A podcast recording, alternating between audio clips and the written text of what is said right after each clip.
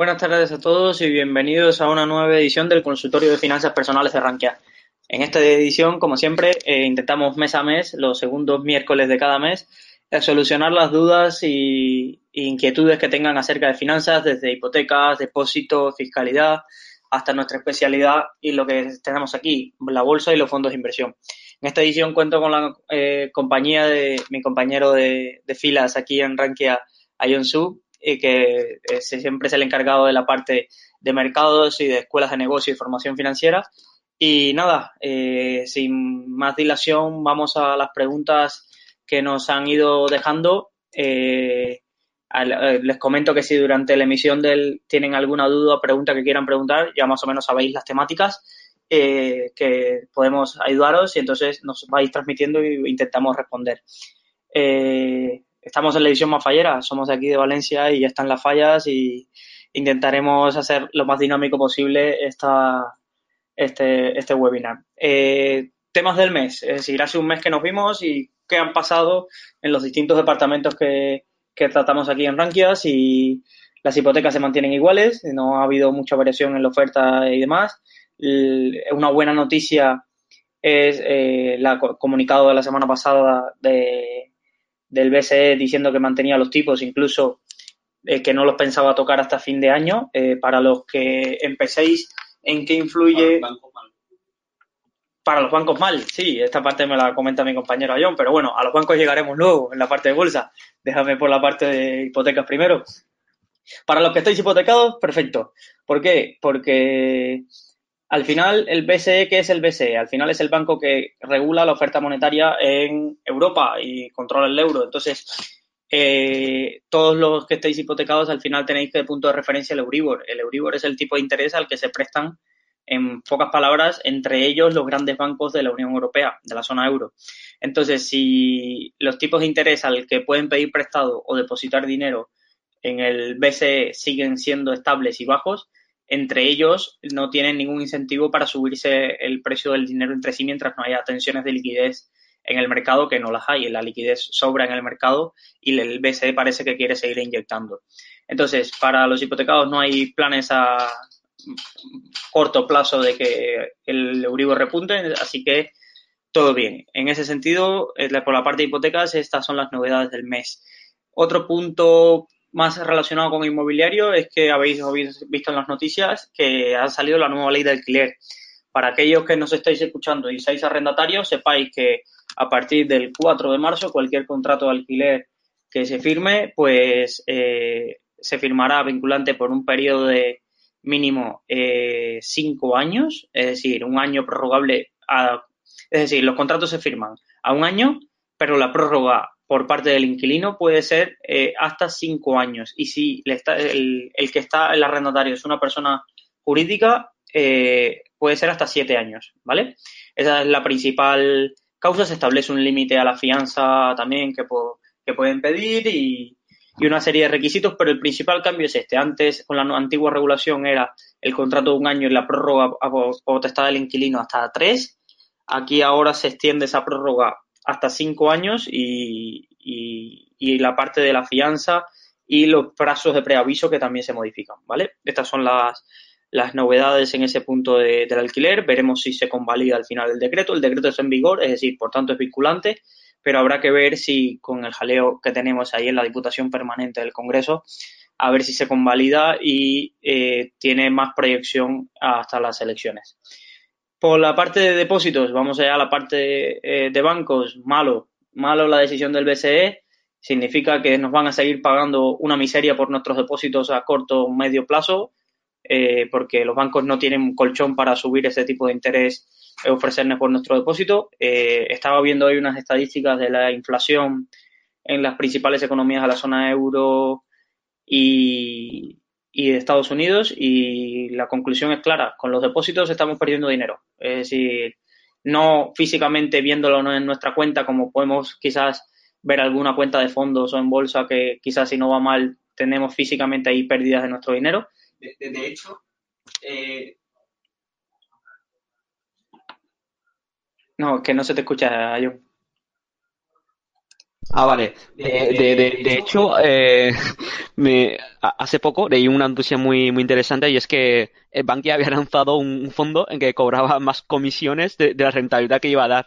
O sea, no es, es como mete dinero, pero cada día que pasa estás perdiendo rentabilidad. Ya no, ya no te quedas igual como un líquido, sino pierdes dinero. Por simple curiosidad, me gustaría comentarlo, nada más.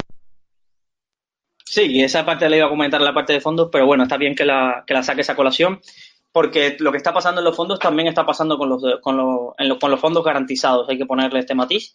También está pasando con, con los depósitos. Mucha gente nos pregunta qué, qué, hago porque se dan cuenta de que en sus depósitos se están perdiendo dinero. Eh, simplemente por eso, porque la inflación está más alta que lo que están subiendo ellos y nos preguntan distintas alternativas, si la inversión en compañías que repartan mucho dividendo o inversión inmobiliaria, que está muy de moda ahora pero lo cierto es que para el típico inversor patrimonialista que le gusta estar tranquilo con su depósito y renovarlo automáticamente ahí en el banco, eh, sinceramente no son tiempos halagüeños. Y desgraciadamente la semana pasada eh, el anuncio fue de que no se espera de que vaya mejor. Por lo menos este año, a corto plazo vista, todos esperaban que a partir de verano cambiara la situación, de que el BCE eh, empezara a subir tipos a partir del verano, pero pero la semana pasada se, se despejaron estas incógnitas y parece que no. Así que depósitos sí, eh, si sois conscientes de que, de que estáis eh, perdiendo dinero contra la inflación. no es una no es algo que se desaconseje o no, es ya es decisión de cada uno eh, decidir si, si simplemente esa tranquilidad de tener su dinero en un banco y demás y de ver eh, esa rentabilidad, pues le compensa saber que con la inflación está perdiendo dinero. Ahí es cada decisión de cada uno. No podemos ir a más. Pues esas son las novedades en la parte de depósitos. Mm, algunas preguntas tenemos de fiscalidad también siempre nos llegan. Aquí en esta parte todavía no ha salido el manual de la renta. No sé qué, qué se esperan para sacarlo porque ya la campaña de la renta empieza el próximo mes. Entonces, Hacienda parece que le ha pillado con retraso eh, esto, pero el manual de la renta no lo han sacado, que es donde tenemos todas las deducciones publicadas y todas las novedades de la renta y demás.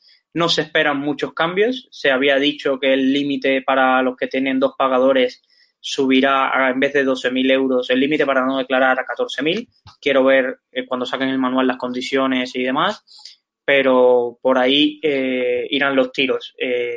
alguna deducción cambia, pues ya saben que la, de alquiler eh, se está prorrogando los que tenían contratos antes de 2015, pero poco más. Y no se han tocado los tipos ni para el ahorro ni para los tramos del IRPF la renta del trabajo, que tanto se vienen anunciando en algunas comunidades autónomas que quizás lo, lo, revisen, pero por ahora no hay grandes cambios en ese sentido. En Cataluña sé que había un proyecto de propuesta de subir el tramo autonómico de la renta del trabajo, pero eh, creo que al no haber presupuestos, con todo el jaleo que hay por allí, pues eh, se mantienen igual. Entonces, en esa parte, por lo menos, no va más. Eh, esta es la parte de fiscalidad. Para los inversores, os recuerdo que está el modelo 720. Ah, tenemos varias dudas sobre el modelo 720. El modelo 720, ¿quiénes lo tienen que presentar? Y esto es importante que lo tengáis en cuenta para no agobiarnos. El modelo 720 lo tienen que presentar aquellos inversores que tengan más de 50.000 euros en una entidad que esté registrada fuera de España, ¿vale? Y que deposite su dinero fuera de España, que actúe como depositaría fuera de España. Ahora, eh, es importante varios matices. Por ejemplo, yo tengo un broker y compro acciones, un broker nacional, vamos a llamarle Bankinter, y compro acciones de eh, Facebook, que es una empresa norteamericana, por más de 50.000 euros. ¿Tengo que presentar el modelo 720? No. ¿Por qué? Porque aunque tengo 50.000 euros de acciones norteamericanas, las tengo en un broker que deposita su dinero en bancos españoles. Tengo mi dinero en una entidad que tiene sede en España, deposita su dinero en España, pero está registrada en, vamos a hablar, Holanda, eh, tengo que presentar el modelo 720. Si deposita su dinero en España y tiene todo registrado en España, no. Ahora, vamos a los casos donde sí hay que presentarlo. Típicos casos de Interactive Broker, de Giro, ¿vale? Y alguna gestora internacional que deposite sus valores internacionales. Pues sí, si tengo más de 50.000 euros, pues debo presentar el modelo 720. Es algo que el gestor en un momento eh, se os lo presentará, no es demasiada complicación.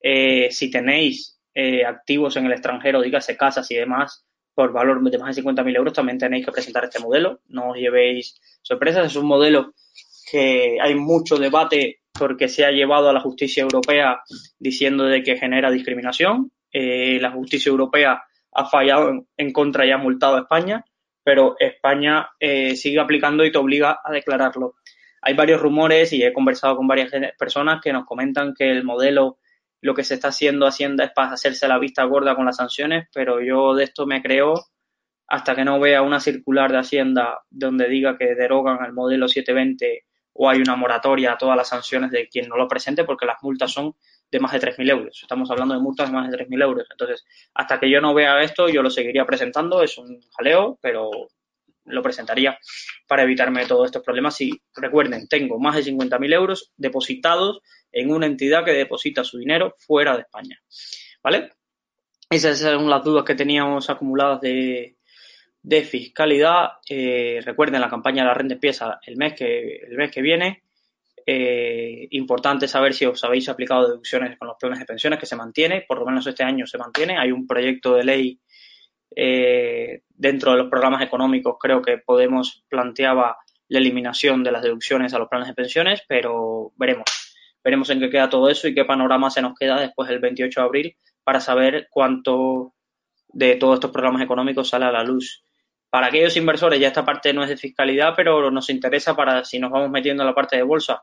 Tanto que escuchamos de ruido en los últimos meses de la tasa Tobin. Pues al final la tasa Tobin no llegó a nacer es decir, fue un proyecto que llegó el gobierno, pero al disolverse las Cortes nunca se llegó a aprobar. El Consejo de Ministros, estos que están haciendo los viernes con medidas, no lo va a seguir adelante, eh, no se va a aprobar en la Diputación Permanente.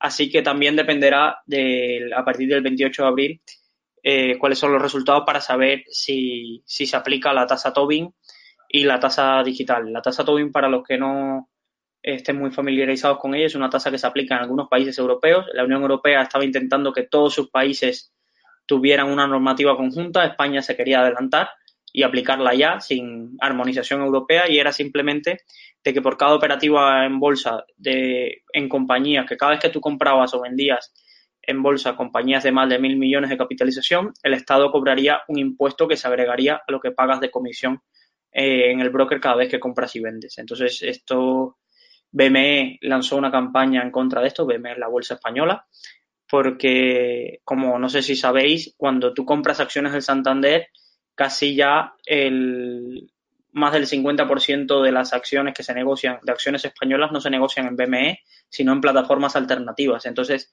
si el impuesto solo lo podía recaudarse a las acciones que se compraran a través de BME, iba a caer muchísimo la liquidez y la negociación en BME y, y entonces BME, claro, era el único perjudicado si en la normativa no era europea y se podía fiscalizar al resto de plataformas donde se pueden comprar acciones españolas. Pero bueno, esto no vio la luz.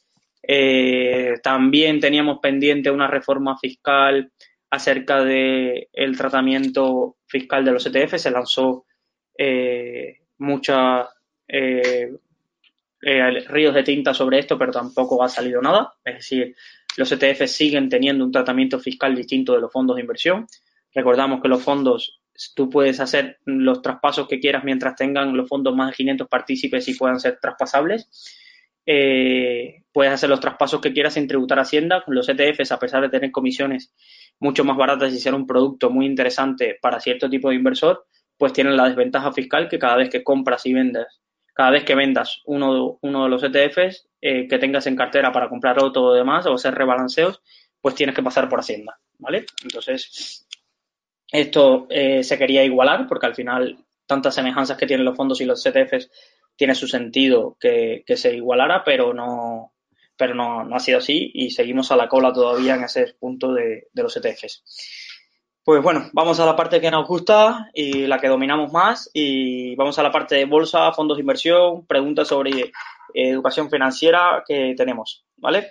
Tenemos acumuladas eh, unas tres preguntas que nos han lanzado durante este mes y, y vamos allá. Hay una que es un poco compleja y larga y queremos explicarla bien para que los que estáis escuchando la duda, por si alguno está en esta situación, no, nos la entienda bien y pueda entender la explicación que le vamos a dar. La pregunta dice lo siguiente. Soy un inversor invirtiendo desde el 2007 con una cartera formada seriamente por 36 valores, acciones, fondos de inversión, planes de pensiones, en su mayor parte value. Value se refiere a la filosofía de inversión. Desde 2011 y con un track record del 13% anual en todos estos años. Soy autónomo con negocio propio y con 46 años.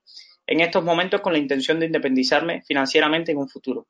He tenido que subir la cotización de autónomos el año pasado debido a mi edad y me da la impresión de que pago una barbaridad en autónomos y todo lo que pago va a saco roto. Siempre he querido preguntar a otro gestor, lo he hecho a mi gestor de toda la vida, pero quiero otra opinión, si merece la pena pagar esa tasa de dinero que me parece salvaje, en estos momentos unos 700 euros al mes, o pagar el mínimo como hasta hace dos años y apostar todo a mi cartera de acciones y fondos en un futuro. También tengo inversión inmobiliaria que ya están amortizadas en su totalidad. ¿Vale?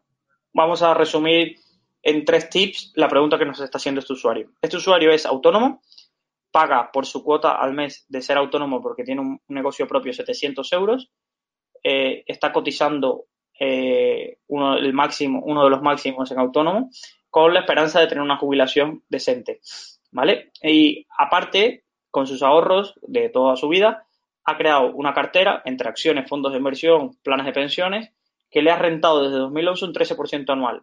Y la pregunta que quiere es, cuando llegue a la jubilación, ¿qué le interesa eh, hoy? Es decir, pagar el mínimo como autónomo alrededor de, vamos a poner, 200 euros, o eh, y ese diferencial invertirlo en su cartera que le está rentando un 13% anual, o seguir pagando los 700, 700 eh, euros y cobrar la pensión que pueda reunir el Estado y demás. ¿Vale? Mi compañero Ion también va a dar su visión aquí a este punto. Eh, también le, respondo con mi visión y la que he consensuado con, mi compañero. Eh, primero que todo, nos faltaría para aquí este dato saber si pagando la diferencia entre la pensión que se le quedaría pagando 700 euros y 200 euros si paga el mínimo. ¿Vale? Porque es muy importante saber ese dato para, para hacer los cálculos de, de qué le conviene financieramente. Uno de los puntos que vamos a hacer para que entendáis es, hemos hecho una calculadora del dinero que podría ahorrar en una diferencia. Vamos a ponernos en el escenario que paga el mínimo. Es decir, todos los meses estaría ahorrando 500 euros de su cuota autónomo. Pensemos que invierte, ya no pensemos en la cartera que tiene, que no sabemos el importe que tiene, que esto también es importante saber qué importe tiene acumulado en su cartera de, desde 2007 y desde 2011, ¿vale? No sabemos este importe y eso es importante. Entonces, pero vamos allá. Esos 500 euros son 6.000 euros al año. Vamos a pensar que de aquí tiene 46 años de la persona. A los 65, 66 que se quiera eh, jubilar, vamos a poner que de 20 años, que él esos 6.000 euros invierte los 6.000 euros durante 20 años. ¿Vale? Si introducimos estos datos en una calculadora de interés compuesto que podéis encontrar en Google escribiendo calculadora de interés compuesto, nos pone que si poniendo un capital inicial de 6.000, adicionando 6.000, ¿vale? En un periodo de 20 años y vamos a poner dos escenarios, contiene un retorno del 5% anual, obtendría al final de los 20 años, tendría un capital acumulado con eso que se está ahorrando de autónomo, un capital de 225.000 euros aproximadamente, ¿vale? Es decir, si él se ahorra la cuota autónoma y la invierte durante estos 20 años y obtiene como retorno un 5%, ¿vale? Obtendría 224.000 euros. ¿Es realista un 5%? Pensemos que el tipo libre de riesgo hoy mismo a 10 años es el 3% del bono americano. ¿Vale? Entonces, si queremos algo realista y fuera casi de toda duda se invierte hoy mismo, serían un 3%. Y un 3%, ¿cuánto nos rebaja estas cifras? A 177.000 euros. Es decir, tendría 177.000 euros de esa cantidad que se ahorra. Pero vayamos a lo que él ha obtenido en los últimos siete años, porque esto es un matiz importante. Él ha obtenido un 13%. Vamos suponiendo que ese 13% lo logra mantener en los próximos 20 años, durante todos los años, alcanzaría la friolera de 617.000 euros, ahorrados de aquí a 20 años, eh, ahorrándose la cuota autónomo, esa que está pagando. Ahora, todo el mundo diría, pues la respuesta es lógica, que se la ahorre y que invierta. El truco está en que vean la diferencia casi de 400.000 euros que hay entre un tipo del 13% y un tipo del 3 y el 5%. El, usuario que nos pregunta ha, empezado a invertir desde 2007, pero la rentabilidad del 13% la ha alcanzado de 2011 a 2019. Esa rentabilidad del 13% la ha alcanzado es totalmente anormal para eh, un inversor medio. Eh, eh, un inversor medio. Ahora, ¿por qué es anormal? Porque los grandes inversores, pensemos en Warren Buffett, en Paramés, lo que han obtenido en sus periodos largos de tiempo sostenidamente son en torno entre el 13 el 17% de rentabilidad anual acumulada durante todos los años. Entonces, eh, piensen que estamos hablando de los mejores inversores del mundo. No significa que no lo pueda hacer, pero vale. ¿Qué matiz hay importante entre 2011 y 2019? Que ha obtenido esta rentabilidad en el periodo más alcista quizás de los últimos 30 años en la bolsa, en las bolsas mundiales. Es decir, este inversor ha obtenido una rentabilidad muy destacada, pero en un periodo muy alcista de las bolsas. ¿Vale? Entonces, en a 20 años puede pasar por todo, puede pasar por caídas de mercado. Miren a Japón que lleva 30 años que el mercado no crece y entonces creer que va a obtener un 13% anual durante 20 años, a mí se me antoja complicado. Puede ser que sea muy bueno escogiendo, puede ser, pero es, yo lo veo complicado, lo veo bastante complicado y entonces eh, aquí entonces mi respuesta sería depende del capital que ya tengo ahorrado, el capital que ya tengo ahorrado, porque si ya, tiene ahorrado alrededor o puede ahorrar unos 200.000, 300.000 euros, eh, y se le suma, yo pondría una rentabilidad entre el 3 y el 5% anual, le sumaría otros 200.000 euros y se quedaría con la jubilación con una cartera aproximada de 600.000, 700.000 euros, que con una buena inversión en dividendos, depende de lo que la cantidad también que la persona gaste para, vivir, le puede quedar una rentabilidad, eh, una rentabilidad mensual muy interesante vía dividendos para vivir eh, tranquilamente más su pensión que ha ido acumulando pagando el, mínimo, ¿vale? Creo que aquí me he extendido un poco y le he robado un poco de espacio a mi compañero John, pero ahora os dejo que él explique su visión también de, la respuesta para este usuario. ¿Me escucha? Sí. Vale. Eh, sí, yo consigo en gran, en gran parte con, los, datos que ha explicado mi compañero Luis. Sin embargo, también, también pienso que una de las cosas que, que tener en cuenta es cuánto, cuánto dinero gasta. Claro, eh, este usuario en concreto eh, quiere independizarse financieramente, pero no sabemos cuánto dinero necesita al mes para, para llegar, a ese objetivo. No lo mismo una persona que solo necesita 800 euros porque, bueno, viviendo con un niño, pues está, está bien, que una persona, pues bueno, que tiene una casa que cuesta un millón, que paga una hipoteca, etc., etc., y que se gasta 3.000 euros al mes. Es una cosa, eh, una de las cosas muy importantes de considerar porque en la diferencia de, uno, de, de 800 a 3.000 es la rentabilidad que tendría que tener nuestro capital ahorrado de darnos cada mensualmente 800 o 3.000 euros. Y hay mucha diferencia. Eso lo primero. Eh, otra, otro dato estadístico es que la rentabilidad de un 5% de aquí a de aquí a 20 años mm, es bastante realista. Quiero decir, la rentabilidad histórica de la bolsa, al menos en el SP, durante los últimos 100 años ha sido de un 8, un 8 poco por ciento, eh, una renta media geométrica. Eh, esto, si lo rebajamos eh, el 19% que nos cobra, bueno, 19, 21, 23 en función de cuánto que tiene un ingreso por, la rentabilidad del capital mobiliario que nos cobra el Estado, menos un 2,4 un 2 y pico por ciento de, la infracción, pues sí, un 5% sería la cantidad bastante realista. En cuanto a las crisis, eh, sí, eh, está, hemos vivido realmente desde el año 2007, o sea, hemos eh, vivido un ciclo bastante eh, de mercado. De hecho, mm, claro, eh, desde el año 2007 que quebró Lehman Brothers, el mercado, el S&P se cayó un, 50%. Cualquier, cualquier persona que hubiera invertido en ese momento y que hubiera recuperado niveles previos a esa crisis ya hubiera doblado la inversión. Quiero decir, en ese sentido, realmente, este usuario en concreto, pues efectivamente ha cogido un ciclo bastante, bastante artista.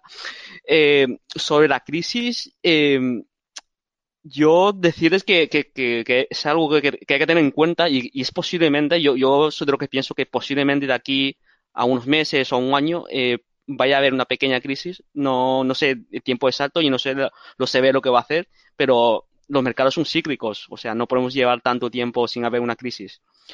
Pero lo, lo, bueno de las crisis es que, claro, tiene una inversión pensada de 20 años. Las crisis que más han durado han durado alrededor de dos años. Las crisis, eh, lo bueno, entre comillas, de la crisis es que pasa muy rápido pasa muy rápido y en un periodo de 20 años yo creo que tiene bastante holgura en recuperar esa crisis. Por eso también pienso, o sea, este argumento pues ayuda bastante a, a, mi pensamiento de que un 5% anual es, es, bastante realista, ¿no? Eh, sobre, sobre si realmente en este, en este contexto eh, comprar, bueno, comprar acciones o, ingresar más en, en el cortado autónomo, eh, también, ah, también sería importante saber cuál es la diferencia que, ingresaría esa persona en concreta eh, si pagase ahora el mínimo o si pagase 700 euros. Todo, todo eso llevado a actualizado a, a cuando tenga 65 años, que más o menos edad donde se va a jubilar, suponiendo también que, obviamente, que el número de, años, pues, bueno, una persona normal pues vive unos 80 años, pues 65 años en un periodo de 15 años, actualizado a un tipo de interés de un 2, pico por ciento, que es el tipo de, interés de la, del bono americano a 10 años, como también es eh, que tiene la, la media, la media que tiene la, la inflación eh, valorando esos parámetros, más o menos con un tipo de 5% de inflación, con un 5% de crecimiento y, y, valorando, esas cantidades, pues bueno, yo creo que se puede sacar perfectamente si viene, conviene más una cosa que la otra. Otros dos puntos que hay que tener en cuenta que ya no tienen que ver ya con, las finanzas es que una persona, ya, ya es una opinión personal, yo creo que una persona disfruta mucho más eh, 10.000 euros si tuviera 60 años que, que si tuviera 70 años porque al final las capacidades físicas de una persona se va deteriorando. Entonces, a pesar de que la cantidad monetaria es la misma, eh, el disfrute, ¿no? Por así decirlo, la utilidad que le damos a ese dinero va disminuyendo a, medida que vamos creciendo, o sea, que vamos envejeciendo, ¿no? También es un factor a tener en cuenta. Otro factor a tener en cuenta es que si invirtiera, tendría a los 65 años todo ese dinero disponible, mientras que si pagara eh, la sociedad autónoma es un dinero que va a recibir cada mes. Quiere decir, tú cuando tienes todo el dinero disponible, eh, obviamente puedes invertir cada mes. O sea, tú puedes invertir ese dinero eh, todo, ¿sabes? Y no tienes que por qué hacer aportaciones periódicas. Otra cosas a tener en cuenta. Y bueno, teniendo más o menos todos esos datos en cuenta y sobre todo el gasto y ingreso que puede llegar a tener, yo creo que es perfectamente factible sacar una respuesta a esta pregunta. Yo no puedo opinar por la persona porque no me faltan unos datos. No sé si mi compañero Luis puede añadir algo más. No, creo que ha sido bastante. Para los datos que tenemos, eh, piensen que nos ha dado muchos datos, pero piensen lo complicado que es la parte de, de comprender la situación financiera de alguien, por eso es tan importante la función de un asesor financiero. Aquí pienso que no estamos también, no estamos asesorando, esto es importante, no voy a rayar con el disclaimer habitual de riesgo, simplemente estamos dando nuestra opinión. Eh, pero es muy complejo la parte de asesorar porque habría que analizar muchísimas variables que aquí no tenemos a pesar de toda la información que nos da eh, el, usuario, pero creo que, que le hemos más o menos dado nuestra visión por dónde van los tiros y ya es a partir de ahí ver las variables que le dijimos que nos faltarían para, para más o menos hacerse una idea. Es decir, yo lo bueno es y lo, lo importante si quiere tener ánimo es que ha tenido un 13% anual en todos estos años y eso está muy bien. Es decir, ya muchos inversores quisieran haber conseguido eso en este periodo. Vale, vamos a la siguiente pregunta y dice, leo foros de Twitter y a veces no comprendo ciertos comentarios. Nos, deja dos eh, para explicándonos la parte que no entiende. La primera pregunta que nos dice que no entiende es, en un fondo de un comentario que hacen, en un fondo indexado por capitalización se compran todas las empresas ponderando según la valoración que hacen millones de inversores con skin in the game, afectados financieramente por algo. Si alguien piensa que lo gestiona un robot y no millones de gestores, es que no ha entendido nada. Vale.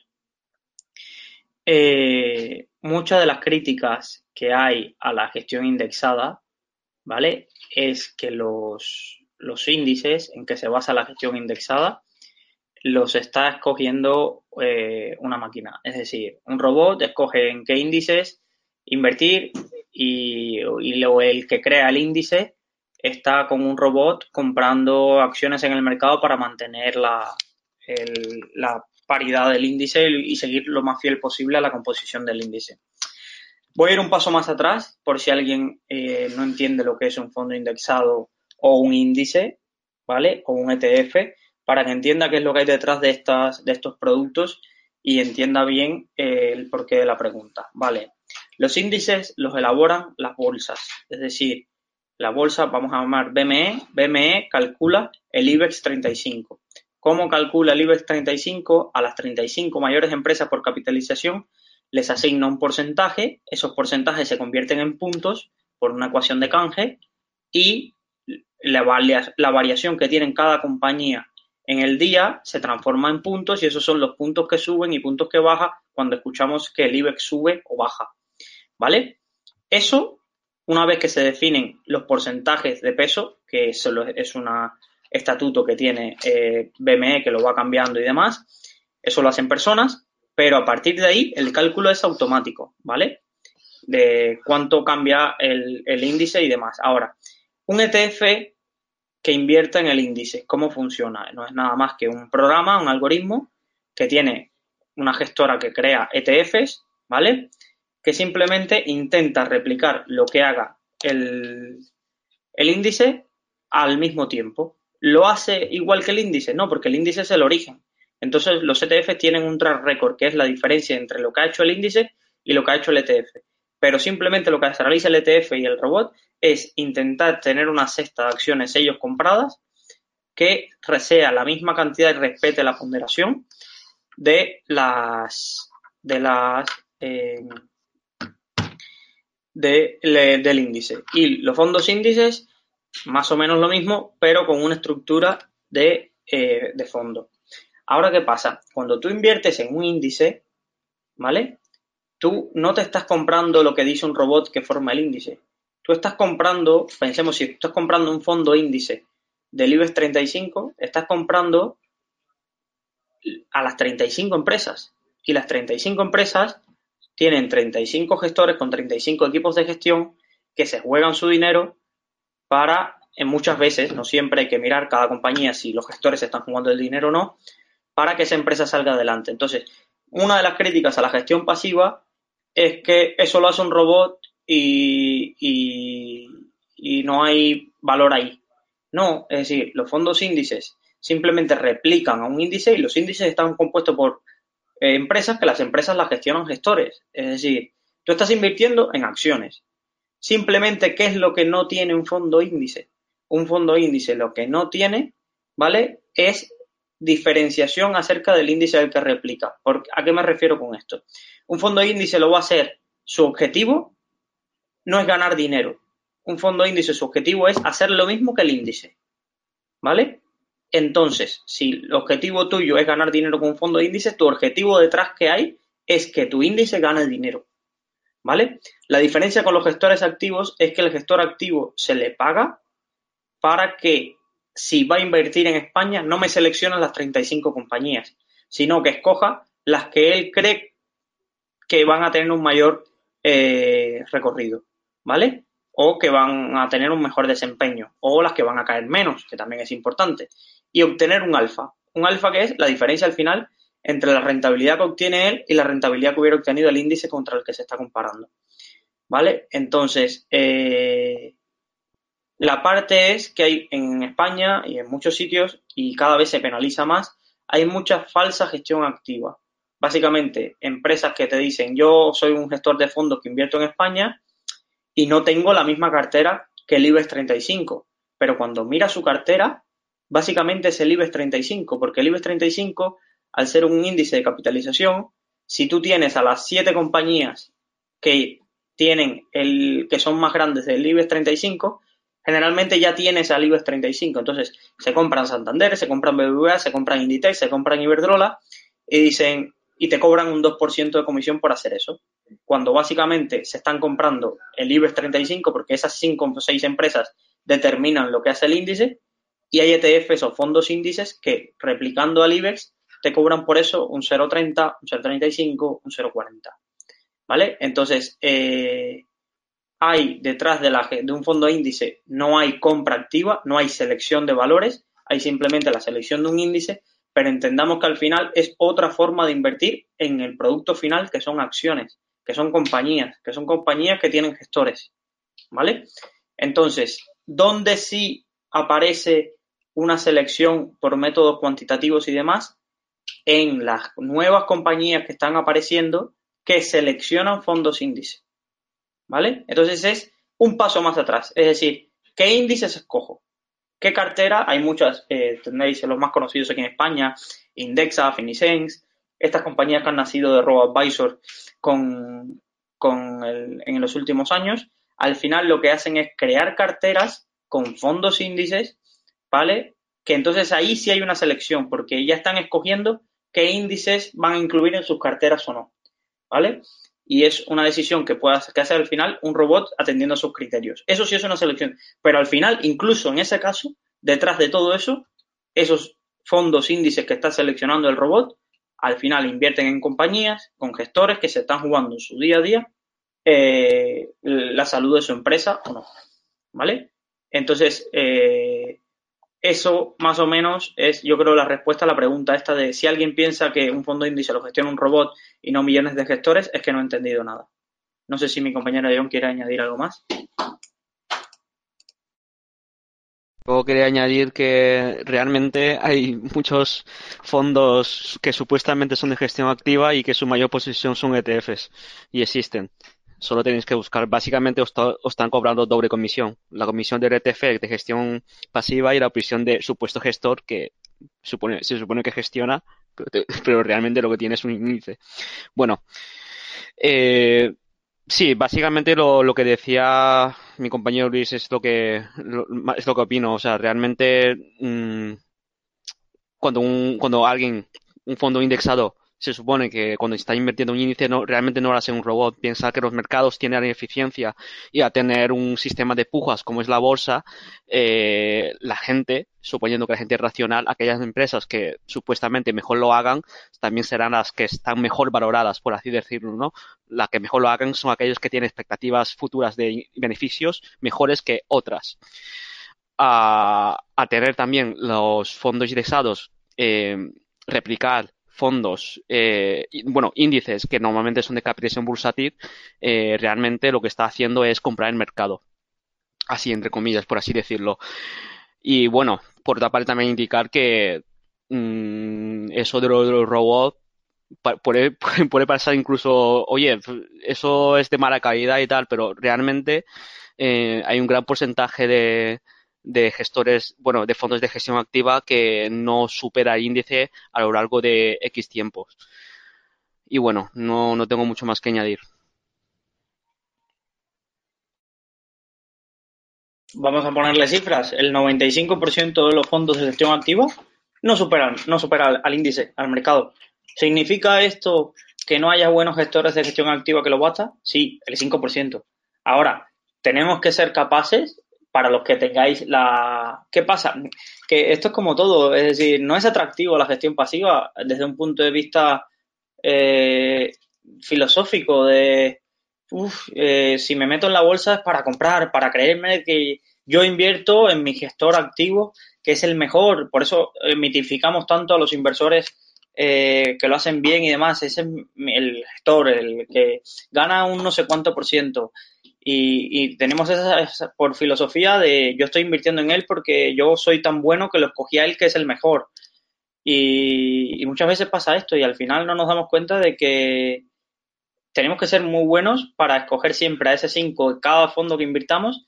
Ese fondo tiene que estar entre el 5% de lo que a largo plazo se ha demostrado que baten al índice. Sí, y porque le estamos pagando básicamente casi un 1.5% más de comisión por hacer esto. Eh, muchas veces suena todo este tema de la comisión eh, a, joder, siempre están con la tabarra de que joder, que 1.5% la diferencia entre comisiones entre fondos activos y fondos pasivos, pero os invito a que toméis una calculadora eh, y pongáis el siguiente ejercicio. Voy a invertir 100.000 euros con una comisión de 2.000 euros, de 2% en un fondo, es decir, ese fondo se va a llevar de mi cartera 2.000 euros cada año, ¿vale? Y capitalizar eso. Imagínense que comparen esa diferencia contra un fondo que tiene un 0,5% de comisión. Es decir, solamente en comisión tendrías 1.500 euros anuales, ¿vale? De ahorro. Capitalicen en un periodo largo de tiempo esos 1.500 eh, eh, euros anuales que os sumáis y vamos a, mira, lo tengo aquí la calculadora abierta, 1.500 euros anuales, ¿vale? Y voy a adicionarle 1.500 todos los años de diferencia en un, vamos a hablar largo plazo, un inversor que tenga a 20 años y vamos a ponerle que esos 1.500 que me estoy ahorrando le soy capaz de sacar un 5%. Estaríamos hablando de 56.000 euros. A lo largo de 20, de 20 años, 56.000 euros que dejamos de ganar simplemente por la comisión. Simplemente por la comisión. Y eso que no, ha ido a, números excesivamente caros. Mientras más alto sea el patrimonio invertido en fondos, ese 2% representará mucho más dinero en capital inicial. Entonces, eh, yo, eh, ya lo he dicho en consultores anteriores, eh, invierto en los fondos, invierto, tengo cartera y demás, pero soy muy exigente y soy proactivo cada vez que hablo con, con los gestores para una bajada de comisión porque no justifica nada eh, un 2% y al final terminamos pagando un 2% para que tengan oficinas en la castellana y unos sueldos bastante grandes. Entonces, sí, mm, si se ganan y me dan rentabilidad, vale que tengan su comisión. Eh, esto no, es uno, no son ONGs, tienen que ganar dinero, pero también ganarían dinero y se ha demostrado en el mercado bajando las comisiones y seríamos, estaríamos tranquilamente todos más contentos. Es decir, un 2% de comisión hoy por hoy, como está el mercado y con las caídas que ha habido y, la cantidad de ofertas que hay eh, en ese sentido y de, oferta de fondos, de fondos índices y demás, no tiene sentido. No, no, tiene sentido más que eh, que los gestores tengan una retribución que los convierta en estrellas de fútbol, básicamente. Ojo también, y también lo tengo que decir, que todas, para aquellos gestores que no tienen gestora independiente y demás, las gestoras y las distribuidoras de fondos es un, agujero que por ahí se va de ese 2%, digamos casi un 0,70, un 0,80. Es decir, no pensemos que el 2% se lo está quedando el gestor, sino que hay distribuidoras, que hay que aquí la industria, hay muchos que van ahí a, quedarse de, las, de sacar dinero de la saca de los del 2% ese que, uno paga de comisión. Entonces, que sepamos que no todo se lo lleva el gestor, no vamos a darle todos los palos, pero, pero que una buena parte se lo está llevando y, eso hay que saberlo. Vale, tenemos la otra frase que no entendía. Una de estas frases de Enrique Roca. ¿Vale? Para los que creen que los tipos de interés permanecerán siempre bajos, bien por la deflación propagada por la globalización o el progreso técnico, o bien porque la deuda es impagable, la inversión en acciones o fondos de poca volatilidad y o acciones que reparten dividendos puede ser una buena opción. ¿Por qué? Nos pregunta el usuario. ¿Por qué con poca volatilidad o que repartan dividendos? ¿Cómo influye para tomar esta decisión el caso de que siempre estuvieran bajo los tipos de interés? Nos preguntan eso, no sé si un la quiere responder y así me callo yo un poquito y refresco la voz. Sí, yo, yo creo que lo que básicamente lo que quería decir Enrique Roca es en tiempos de incertidumbre lo que hay que invertir es en empresas de poca volatilidad o que repartan dividendos. Lo de repartir dividendos yo creo que al final es, es lo mismo. Quiero decir, al final las empresas que reparten dividendos suelen ser aquellas empresas que están consolidadas y que mm, de alguna manera no tengan proyectos con mayor, eh, con mayor rentabilidad que el simple hecho de repartir los dividendos por lo tanto también son consolidadas y son consideradas son poco, son poco volátiles. Eh, la, verdad es que tiene bastante lógica esta, esta frase, si queremos permanecer invertidos, obviamente, en tiempos de incertidumbre.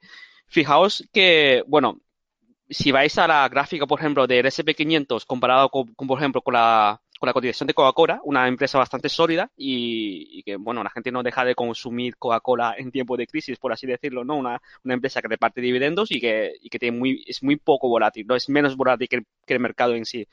La cotización de Coca-Cola efectivamente cae en la crisis, pero fijaos que cae mm, menos eh, que, por ejemplo, el SP500 eh, y que se recupera, por ejemplo, muchísimo más rápido. Eh, efectivamente ese tipo de acciones son lo que nos está indicando Enrique Roca, creo yo, que, hay que comprar, ¿no? En tiempos de en tiempos de incertidumbre. Eh, no sé si mi compañero Luis eh, opina otro, otra cosa. También, también yo creo que se refiere un poco a que en entornos de tipos bajos, en, entornos de tipos bajos, no hay alternativa posible al estar en bolsa. Es decir, si pensáramos que los tipos de interés van a subir a lo largo del tiempo y a largo plazo, eh, crearte una buena cartera de renta fija, eh, eh, crearte una buena cartera de renta fija cuando suban esos tipos, te puedo ofrecer una alternativa a bolsa, como lo fueron en los años 80. Cada vez que leo algún libro de grandes inversores en los años 80, es que el tipo libre de riesgo era el 6%. Es decir, bueno, parte con que tienes que ganar más del tipo libre de riesgo que era el 6%. Y, y uno decía, jolín, que ojalá una cartera de renta fija hoy me diera el 6% libre de riesgo, como un bono americano o cosas así. Eh, entonces tendría alternativas a la bolsa. El problema es que si a largo plazo eh, no hay, no esperamos eh, que los tipos vuelvan a repuntar y que volvamos a tener esas rentabilidades en los activos libres de riesgo o la deuda de alta calidad, la AAA y demás, pues la única alternativa que te queda es la bolsa. Ahora, ¿por qué Enrique Roca también va a la parte de entiendo, ¿eh? También deberíamos invitarlo aquí para que explique esta, esta pregunta, esta, esa, afirmación. Al final es un inversor que tiene muchísimos años eh, en, el mercado y, tiene su lógica. Yo creo que al final empresas eh, con un track record de dividendos eh, y con poca volatilidad le, aseguran al, al, al, al inversor que con el paso del tiempo y muy a largo plazo ya recupere su inversión vía, vía la dividendo que ha cobrado. Es decir, me recuerda mucho a inversores de, de BME o inversores que quizás en precio eh, durante años eh, están en posición que compraron a precios mucho más altos, pero cuando hablas con ellos dice, yo ya he recuperado lo que invertí, básicamente lo he recuperado vía dividendos y todavía le queda vender a, a los precios que, pueda vender en el largo plazo, pero su inversión ya la recuperó vía dividendos. Entonces, eh, si en empresas estables y que repartan dividendos a largo plazo, eh, en entornos donde creamos que no va a haber eh, ninguna ninguna otra alternativa viable a largo plazo, pues sí, tiene ese sentido. Y recomienda acciones de poca volatilidad, entiendo, porque si el problema es a largo plazo acciones que se muevan mucho, eh, te puede generar primero una incertidumbre que es eh, no deseada, para sobre todo el perfil que va muy, muy a largo plazo. Y, segundo, que siempre te va a generar la duda de si entraste en picos altos, en picos altos de, mercado. Pensemos quien compró Telefónicas o Santanderes a más de 20, cosas así, es pues eso. Entonces, vamos a, te, te generaría unos picos que serían muy difíciles de recuperar. ¿Vale? Pues esa pregunta lo invitamos eh, sinceramente a, que, a que le transmitiríamos la pregunta a Enrique e intentaremos al usuario transmitirle la respuesta que, no, que nos dé Enrique. También nos preguntaba que para un perfil agresivo y a largo plazo, ¿qué características debería tener una, una cartera? Es decir, un perfil agresivo y a largo plazo. Pensemos en un joven que tiene, piensa que tiene toda su vida por delante, tiene 20, 25 años y, y quiere invertir, y quiere invertir y su objetivo es a largo plazo y quiere un perfil agresivo. Aquí coincido eh, plenamente con mi compañera Eon. Antes, cuando preparábamos el, consultorio, lo, lo hablábamos y, y, los dos coincidimos en que para nosotros sería primero un perfil 100% en bolsa, 100% en bolsa, y segundo, enfocado a índices.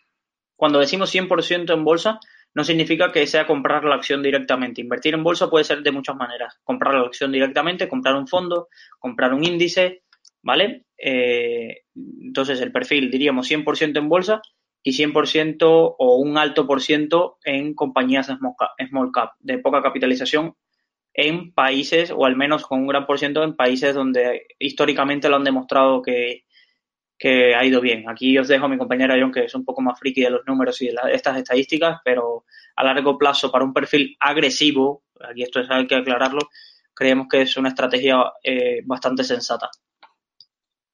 Hombre, yo en este sentido, yo lo que venía a decir es que para una persona que, que en este sentido tenga un perfil agresivo y a largo plazo, primero haría falta algunas cosas más. Por ejemplo, ¿cuánto ingreso periódico eh, va a tener, si ese ingreso periódico es creciente o va a ser constante, etc, etc.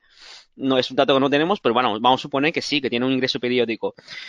Yo efectivamente también considero que todo el dinero debería de invertirse en, en, equity, en este caso en, en acciones, que no, no, no, me refiero a comprar acciones, obviamente, me refiero puede ser comprar acciones, fondos, etc, etc, pero todo en, en, renta variable.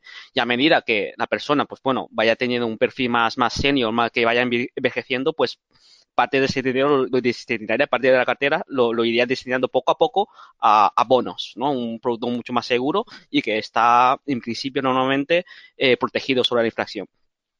Bueno, eh, ¿y qué tipo de, de, productos financieros de rentabilidad en concreto? Yo Mm, mi opinión, yo lo metería todo en, sobre todo en, empresas de caps. No es caps elegidos por mí, sino fondos de caps concretamente, tanto indexados como de gestión activa.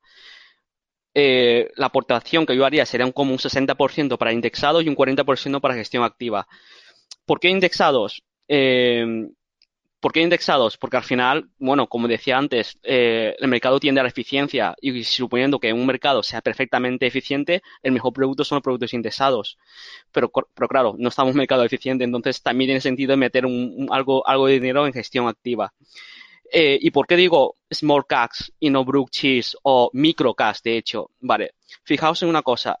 Eh, los productos, los fondos de, de brook cheese tienen históricamente una rentabilidad eh, menor que los de small caps.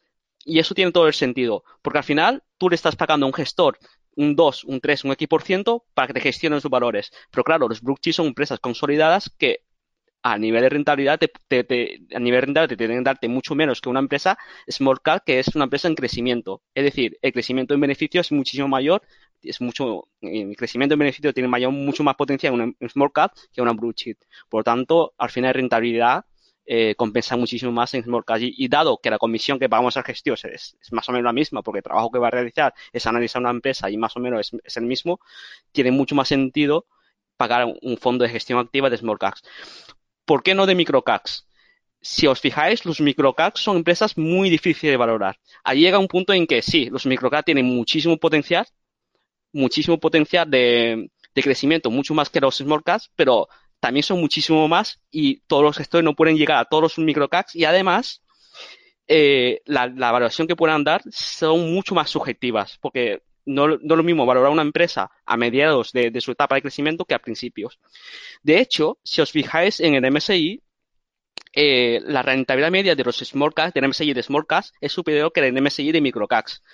Eso quiere decir que el, el índice del microcaps es menos eficiente. Es un mercado que es mucho menos eficiente que el de small caps. Pero no porque eh, el ser humano nosotros seamos irracionales, porque es un mercado que eh, para que sea eficiente, el coste eh, es, es, es, elevadísimo, ¿no? Evaluar todos los micro que hay, que hay en el mundo. Pues eso.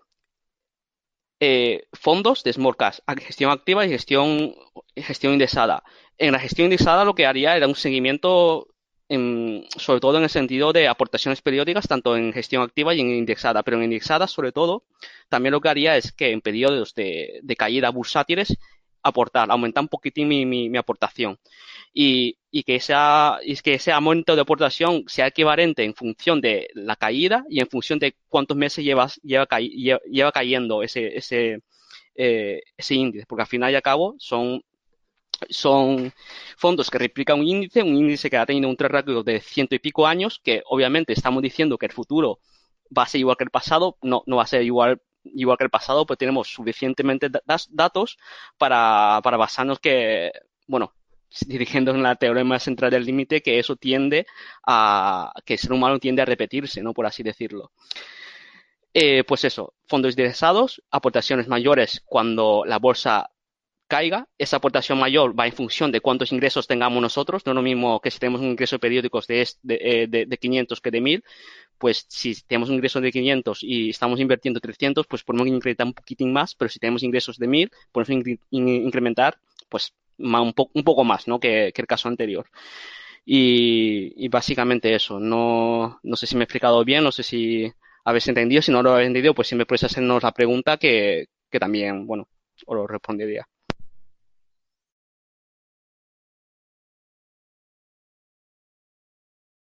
Vale, pasamos a las preguntas que nos habéis hecho los asistentes, que nos lleváis aguantando casi una hora. Eh, vale, eh, nos preguntan, vamos a hacer la pregunta que tenemos de, tenemos una pregunta de seguros y dos de fondos, ¿vale? Eh, sobre la de seguros nos preguntan qué opinamos acerca de los seguros de vida temporal, por ejemplo, 100.000 euros a 5 años pagando 400 euros al año para un adulto de 40 años. Vamos a explicar que no soy un gran especialista en seguros, pero he estado leyendo, viendo la pregunta, me he estado informando acerca de los seguros de vida temporal. Eh, básicamente no soy un fan de los seguros de los seguros de vida, creo que soy no sé, en, concepto, estar pagando por algo y los seguros siempre tienen eh, mil estrategias para que mil impedimentos Luego, si te pasa esto, no estaba dentro de lo que cubría el seguro y demás. No soy fanático de, ellos porque me parece, para ellos es el negocio del siglo, las aseguradoras tienen el negocio del siglo, eh, porque la cantidad de gente que paga las primas y el dinero que tú pagas ya y, el, y luego el dinero que ellos tienen que pagar cuando ocurren los, los sucesos tienen un nombre, bueno, el evento que desata el pago del seguro eh, con ese tiempo invierten y demás y tienen una rentabilidad grandísima. Warren Buffett, cualquiera que sepa bien acerca de su cartera, eh, la gran ganancia que tiene es la liquidez que tiene de su negocio de seguros que puede dirigirlo a las otras empresas que tiene eh, invertidas. Entonces es un negociazo. Ahora, para centrarnos en la parte de seguro de vida temporal, si la ventaja que tiene contra un seguro de vida normal, del típico de toda la vida, es que su propia lo dice temporal. Lo puedes eh, establecer para ciertos periodos del año. Sobre todo he estado leyendo y lo recomiendo ciertos periodos de tiempo en nuestra vida. Por ejemplo, eh, tengo 40 años, eh, voy a empezar a trabajar en una profesión de riesgo o en ciertas cosas y quiero estar cubierto estos próximos cinco años. Pues tiene esta ventaja de que no te tienes que estar contratando un seguro de vida para toda la vida, sino que te puedes eh, contratar ese seguro para, para esos años. Entonces, eh, ya os digo, es decir, me parece que 400 euros por un seguro de vida eh, temporal por cinco años tiene sentido solo en el caso de, de, ese sentido de que veas los espacios temporales acotados. Si ya te has decidido a tener un seguro de vida eh, si te has, eh, comprometido a tener un seguro de vida, en este caso nos preguntan si 1.000 euros corresponde a la parte de, hipoteca que queda, pues eh, no tengo referencia de el resto de aseguradoras cuánto cobran de prima, tendría que comparar, eh, aquí discúlpame, tendría que, comparar la prima de otros seguros y para, para ver a cuánto más o menos está ascendiendo, si es caro, barato o no, es decir, pero pero en ese sentido, no sé, contratar un seguro para si me pasa algo eh, con el dinero puedan pagar la hipoteca, no sé, a ver, tampoco 400 euros durante 5 años son 2.000 euros, sí, sí, es una inversión, pero no sé. No, no la acabo de, de ver, no, no sé, no. Pero también ya te digo, quizás estoy muy influenciado y viciado porque los seguros son algo que no veo. Si me los pagara la empresa, pues perfecto. Tengo un seguro de vida, como algunas empresas que pagan seguros de vida a sus empleados, pero no sería algo que contratara eh, para mí. Eh, no sería un producto que contratara para mí. Siento ahí ser de poca ayuda. Eh, de todas formas, tenemos un foro potente de seguros en Rankia, que donde si hay varios especialistas, te aconsejaría que escribieras ahí y preguntaras sobre todo el tema de las primas, porque he conocido casos de seguros que estaban cobrando unas primas desorbitadas para alguien que tiene un riesgo bastante bajo. Entonces, para que compares ahí con lo que te ofrecen por eso. Ya te digo, el seguro de vida temporal lo que te ofrece es que no lo tienes que contratar eh, a perpetuidad, sino que puedes acotar el tiempo y por tanto disminuir la prima. Vale, básicamente es eso. La ventaja que ofrecen es que puedes pagar una prima eh, mucho menor porque acortas el tiempo de cobertura. Entonces, eso en ese sentido es interesante, pero como no tengo conocimiento de cómo están esa prima que me comentas comparada con el resto del sector, pues es complicado darte una respuesta. Eh, vale. Seguimos a la siguiente pregunta. Eh, nos preguntan, en una cartera de fondos de inversión, ¿cómo eligen los fondos para alcanzar el objetivo de la cartera? Ejemplo, cartera de fondos a 10 años con el objetivo de duplicar la inversión pudiendo asumir riesgos de volatilidad más menos 20 o mayor? Vale, eso es una pregunta interesantísima. Básicamente nos preguntan cómo creamos, cómo crear una cartera de fondos de inversión estableciendo el objetivo que queremos. Es decir, eh, vale, eh, esto es una pregunta interesante y me lo he planteado a la hora de invertir. Es decir, lo primero de todo es tener claro el horizonte temporal. Aquí lo tenemos, ¿vale? Decimos un horizonte temporal a 10 años, ¿vale? Nos dice que quiere duplicar su dinero eh, a los 10 años. Si me, corrígeme a John si me equivoco, tendría, necesitaría sacar un 7, un 7% anual, un 7% anual eh, todos los años para duplicar su dinero en 10 años. Sí, porque esta es la regla del 72, que, que con el interés compuesto y la regla del 72 sacas cuántos años necesitarías para duplicar tu, tu capital. ¿Vale?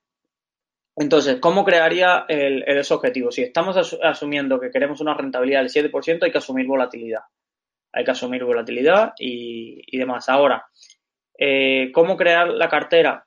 A mí, cuando estuve estudiando el curso para hacer la parte de asesor financiero, uno de los cursos más, una de las lecciones más importantes que, aprendí era el aplicar filtros cuantitativos a, los fondos de inversión. Es decir, para aquellos que operáis en casi en cualquier gestora de cualquier distribuidora de fondos de inversión o comercializadora, tienen herramientas para seleccionar fondos de una categoría y compararlos por los distintos ratios que tienen. Y además, entonces esto es muy interesante porque eh, yo quiero, por ejemplo, invertir en renta variable norteamericana y me encuentro que hay más de 300 fondos disponibles que invierten en eso. ¿Cómo escoger el bueno para mí? ¿Cómo escoger el que quiero añadir yo a mi cartera?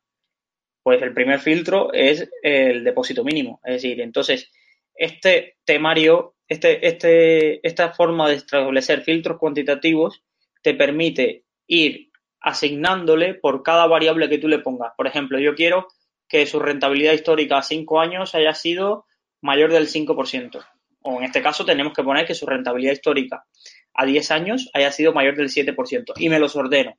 De renta variable norteamericana, ¿qué fondos han tenido esto? Pero quiero que su volatilidad no sea mayor de un 15 y me los ordeno por volatilidad pero que su comisión no sea eh, mayor de un 1,50 y me ordeno los fondos por su comisión. Y le asigno puntos a cada uno de los listados. No sé si me estoy explicando bien. A John, corrígeme si me, si me entiendes tú eh, para, para, ver. Entonces le asigno puntos y al final, eh, por cada categoría de las que quiero añadir a mi fondo, me quedo con el que mayor puntuación tenga sumando todas las columnas de filtros que le he puesto. ¿Vale? Y así haríamos para cada una de las tipos o categorías de inversión que queramos. Vale, yo quiero un fondo de renta variable norteamericana, pero luego quiero un fondo de renta fija eh, de eh, triple A, ¿vale? Entonces, los comparo todos, me quedo con los mejores de cada categoría, que es rentabilidades históricas, no significan rentabilidades futuras, y así tendré una eh, cartera más o menos alineada a los objetivos que yo tengo del plazo. Otra cosa es que esa cartera, 10 años es un plazo largo, entonces esa cartera puede irse moviendo. Es decir, si la renta variable norteamericana eh, entro en un periodo de una caída bastante acuciada, pues eh, quizás es hora de sobreponderar esa, esa parte de la cartera y mover un poco de esa cartera a otra. Si tengo renta fija a largo plazo y, los tipos están altos, en este hipotético caso, que no es el caso, pero los tipos están altos y de pronto van a, van a empezar a, bajar, pues entonces tengo que sobreponderar esa parte de la cartera de renta fija, porque mi cartera de renta fija, si los tipos bajan y yo tengo tipos ya comprados, bonos comprados a largo plazo, esos, bonos eh, van a subir de precio, entonces me va, me va a tener una rentabilidad. Entonces, yo crearía una cartera con lo mejor de cada categoría con los ratios comparados, asignándolos, y luego eh, haría rebalanceos, como son gratis y no tienen traspaso fiscal, pues haría rebalanceos entre, entre, entre, entre fondos. Por ejemplo, ¿qué filtros eh, le pongo, añado yo a, a mi cartera de fondos de inversión? Primero, conocer bien al equipo de gestor, pero esto ya no es cuantitativo, esto es cualitativo. Ya después que tengo todo eso, pues salto a la parte cualitativa. ¿Conozco bien al gestor? Sí.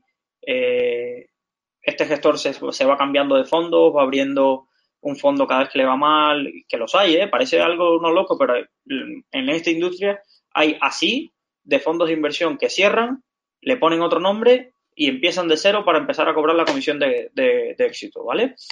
Entonces, eh, miro un poco esa parte y a partir de ahí escojo, pero claro, muy sesgado por la, visión que yo tengo de dónde hay valor en el mercado. Entonces, en ese sentido, hay que tenerlo en cuenta. Cada uno puede tener su visión. Y muy importante, y muy importante a la hora de eh, crear una cartera de fondos de inversión, las correlaciones entre los activos que invierten. De nada te vale tener siete fondos de inversión si los siete fondos de inversión invierten en lo mismo. ¿Vale? Porque si cae uno, caerán los siete. Entonces, es importante, si os creáis carteras a largo plazo, eh, una diversificación adecuada entre lo que invierten. Tengo un fondo de grandes compañías europeas, blue chips europeas, pero de renta variable norteamericana en pequeñas compañías, más eh, algo de, emergente con un ETF, más algo de esto, y te queda una cartera bastante diversificada y bastante interesante a largo plazo. Pero tener claro, primero, horizonte temporal, la rentabilidad que le voy a exigir y la volatilidad que le tengo que permitir a mi cartera de fondos para llegar a esa rentabilidad del 7. Es decir, no podemos pensar que vamos a obtener una rentabilidad del 7% con una volatilidad acotada al 2 al 3%. Es inviable, es decir, no, porque al final, si quieres eh, ese tipo de volatilidad, te tienes que ir a fondos monetarios que no vas a ganar un 7% ni en el mejor de los casos, ¿vale? No sé si mi compañero John quiere decir algo en esta pregunta. La verdad es que lo has dicho perfectamente, no, no, no tengo nada más que añadir. En, tenemos una última pregunta y nos preguntan acerca, ¿conocéis el fondo Impassive Well? ¿Qué opinión os merece? ¿Vale? Aquí nos gustaría tener a nuestro compañero de fondos. Hoy no, ha podido estar, está en un evento. Y, aquí seré, breve. Es un, para los que no tengáis mucho conocimiento acerca del fondo, es un fondo de eh, los gestores, es, un fondo nacional español. Los fondos se escriben en Rankia, tienen un blog en Rankia donde ahí ponen toda su estrategia. Eh, es una estrategia basada en invertir en ETFs, más de 20 ETFs. Tienen dos partes de las carteras, ETFs que invierten en activos permanentes y otra parte en liquidez. Y tienen un sistema de inversión, un algoritmo, básicamente, un programa, un robot, que les dice dónde, qué ETFs comprar eh, para en sus distintos sectores, en Estados Unidos, Europa, emergentes, inmobiliario, oro, materias primas. Entonces van rebalanceando van rebalanceando su cartera con ETFs de, de, este, de, estas categorías. Vale, eh, es, un, muchos ETFs, muchos fondos de este tipo han salido eh, en, en, los en el último año. Ahora, vamos a mirar el tema de comisiones. Comisiones 0,60 más 0,8 de custodia más el gasto que tiene comprar y vender ETFs que ellos en su carta anual que estoy leyendo tiene eh, que les supone un 0,15 y un 0,20. Vale, estamos hablando de un 0,90 de gastos fijos. He mirado en Morningstar y me pone que de ahí sale eh, un dato de gastos corrientes en Morningstar del 1,30 y del 1,50. Si ese dato está bien, porque Morningstar a veces falla y sobre todo con fondos que tienen muy poco track record, eh, un 1.30 un 1.50 para el tipo de inversión que hacen me parecería bastante mm, caro. Me parecería caro. Eh, si el dato está mal y es un 0.80, 0.90, me parece, está, bien. Ahora, Pegas eh, está, es de un fondo de Fera Capital, es una gestora que es, es de Almería, está creciendo poco a poco y no tiene, no es como Renta 4 que tienes no sé cuántos fondos y demás. Eh, está creciendo mucho, no voy a demeritar eso, pero es, eh, tengamos en cuenta eso que está creciendo eh, y, demás.